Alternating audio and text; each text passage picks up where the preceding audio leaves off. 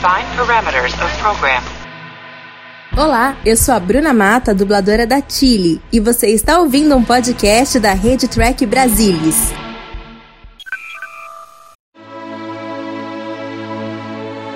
Tá? O fato de alguém falar na dublagem é para nós assim motivo de honra, sabe? Verdade. Então, é, eu não sei nem o quanto agradecer por estar fazendo o que eu gosto, o que eu sempre gostei de fazer. Obrigado a todos vocês, obrigado Ai, pela oportunidade. Obrigado, Capitão Dário. É isso. Obrigado, Tchau, Dário. querido. Grande abraço. O dublador Dário de Castro nos deixou nesta quinta-feira, 15 de abril, vítima da Covid-19. Em maio de 2020, tivemos a honra de conversar com ele em um Trek Brasilis ao vivo sobre a dublagem de Star Trek Enterprise, série em que Dário faz a voz do Capitão Archer. O programa de hoje é em memória a Dário de Castro. Semana de 16 de abril de 2021. Está começando o seu programa jornalístico de Star Trek no Brasil e essas são as notícias de hoje. Após divulgação de novo filme de Star Trek para 2023, Alex Kurtzman afirma que acabou a divisão entre cinema e séries. Showrunner fala porque Picard precisa de Kill e Strange New Worlds vai parecer mais com a série clássica. Discovery recebe prêmio por representação no 32º Glad Media Awards 2021. E detalhes da segunda temporada de Star Trek Lower Decks. Tudo do universo de Jornada das Estrelas você vê por aqui, a fonte definitiva de Star Trek em português. Eu sou Alexandre Madruga. Vem comigo porque o TB News está no ar.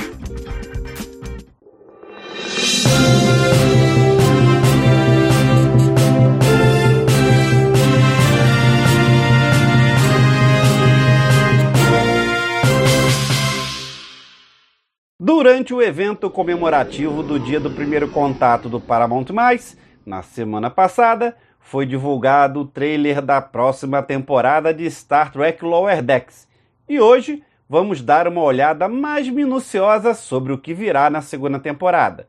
Foi um trailer curto, em ritmo acelerado, cheio de momentos congelados, nos mostrando o que nossos heróis dos decks inferiores estão fazendo. Em rápido momento na USS Cerritos, tem Mariner perguntando a Tandy e Rutherford. E aí, estamos fazendo coisas de ficção científica hoje? O primeiro dos momentos rápidos mostra uma nave da classe Miranda, igual à vista em Star Trek II, A Ira de Khan.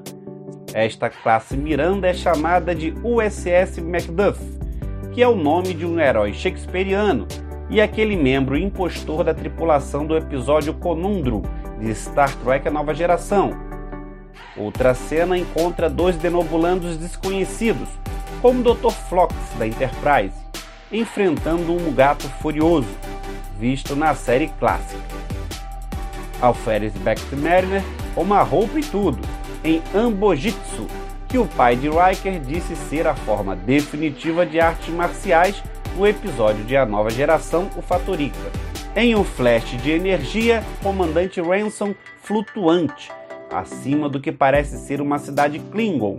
Noutra tomada, mostra Boiler freneticamente trabalhando em alguns controles de um grupo de Packlets, os alienígenas não tão espertos de A Nova Geração, que retornaram no final da primeira temporada de Lower Decks como adversários muito mais perigosos. O showrunner Mike McMahon já havia provocado que os Packlets estariam de volta na segunda temporada. Mariner está de volta mostrando seus modos de chutar traseiros, desta vez se defendendo de um grupo de cardassianos em uma câmara de interrogatório, já vista em A Nova Geração no episódio Cadeia de Comando, completo com as famosas quatro luzes.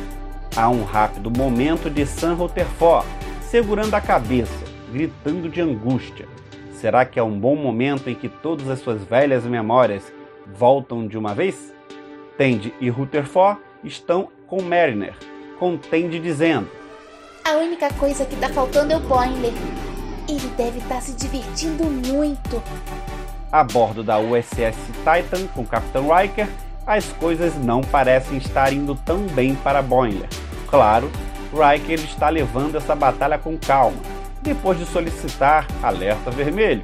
E ele diz algo que Boiler não entende e desesperado grita: O que isso significa?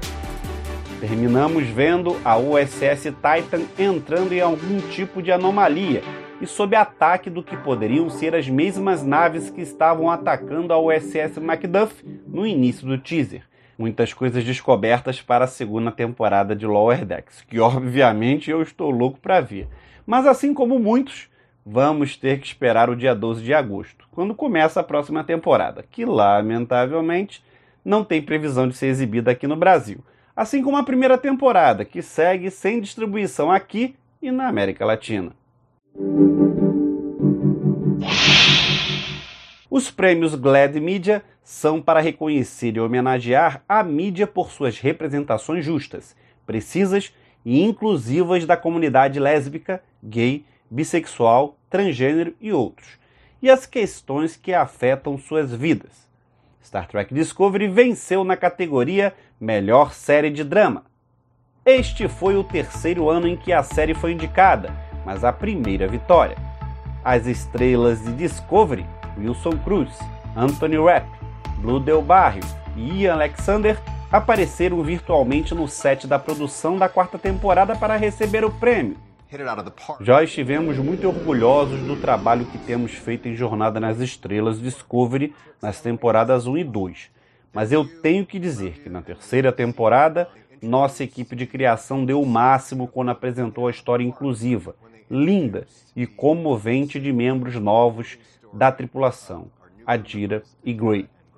Del Barrio, que interpreta Adira, ressaltou que o papel em Discovery foi um presente do universo e se referiu a Rap e Cruz como pais espaciais. Ian Alexander afirmou que a comunidade está sendo vista da maneira que querem, como nosso eu mais autêntico. Wilson Cruz prometeu que há mais por vir afirmando que a quarta temporada será a melhor e que todos continuem assistindo.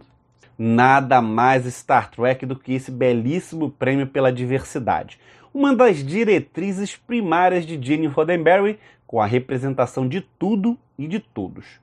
Como eu sempre digo, Star Trek Discovery é sociologicamente correta e coloca o que existe da sociedade nas telas, vistos e representados.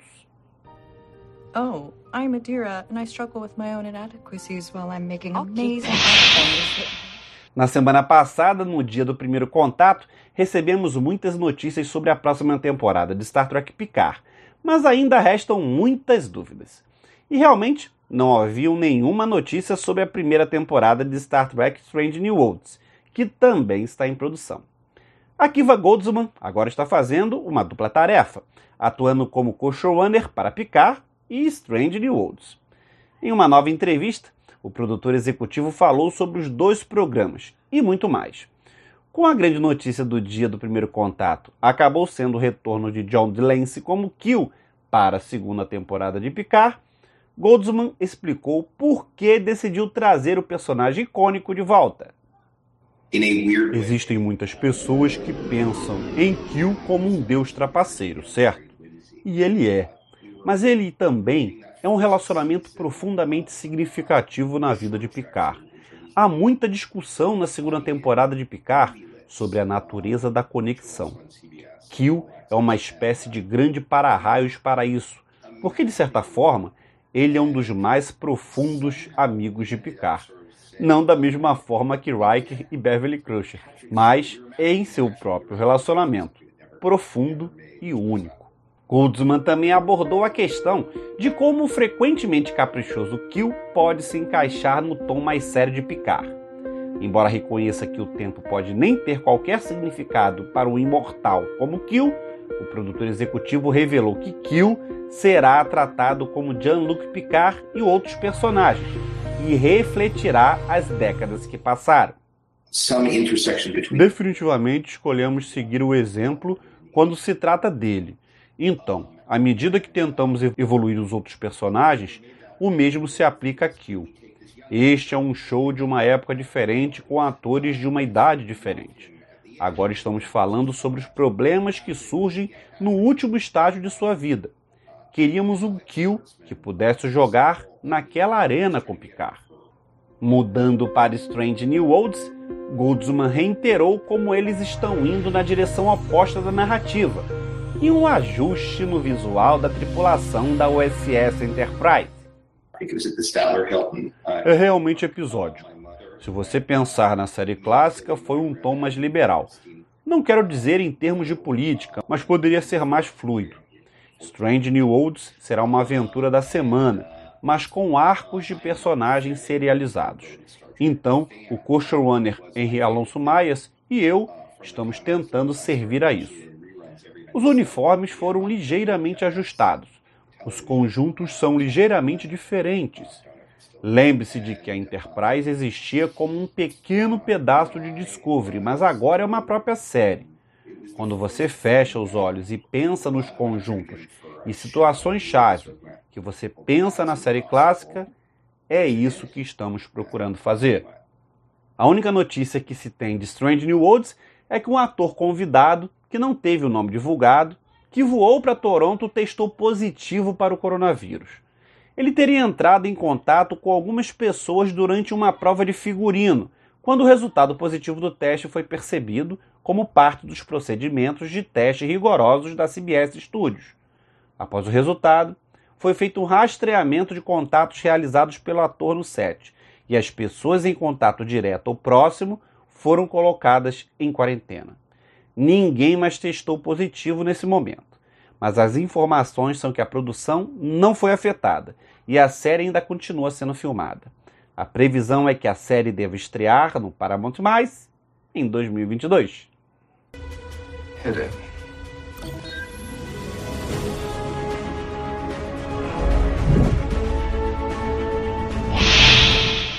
Pouco depois do evento do dia do primeiro contato, o Paramount Mais divulgou um novo calendário de vários filmes. E para surpresa dos fãs de Star Trek, um filme Trek ainda sem título entrou na agenda para o verão americano no dia 9 de junho de 2023. Mas essa semana, a Paramount Pictures Brasil revelou a data oficial de lançamento do novo filme aqui no Brasil.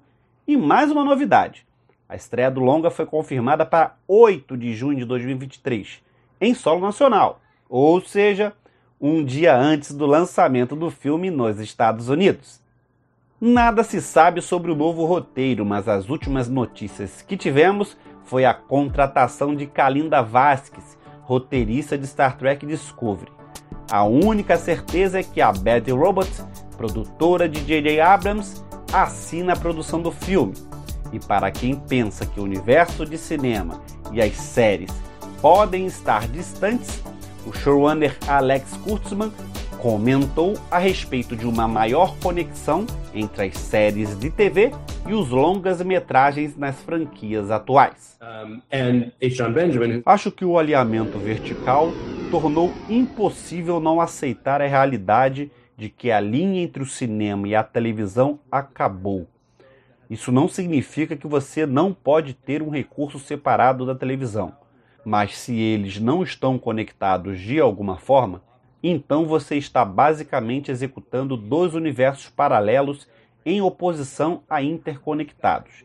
E eu acho que essas mensagens podem se cancelar mutuamente. É bom lembrar que hoje a Viacom, proprietária da Paramount Pictures, e a CBS estão mais uma vez reunidas como Viacom CBS. E os comentários de Kurtzman nos dão um ar de otimismo sobre a união de filmes e séries embaixo do mesmo guarda-chuva. Os esforços já vêm sendo feitos desde a produção de Star Trek Discovery.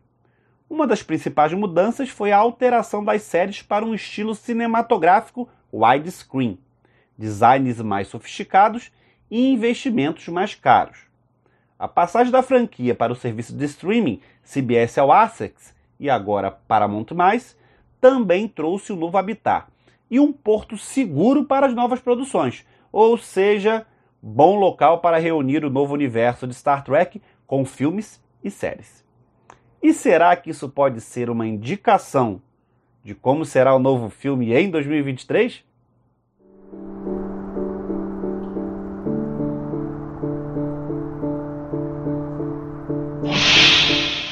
Já deu seu like? Deixou o comentário? Não esquece de compartilhar nas suas redes sociais esse TB News que está terminando. Perdeu alguma coisa? Então acesse o portal do Trek Brasilis a qualquer momento. E não esquece, sempre que der vontade de mandar uma mensagem ou um vídeo, pode mandar pelo e-mail programa tbnews@gmail.com. Obrigado pela audiência, obrigado pela presença. Nos vemos num próximo programa. Tchau! Thank you.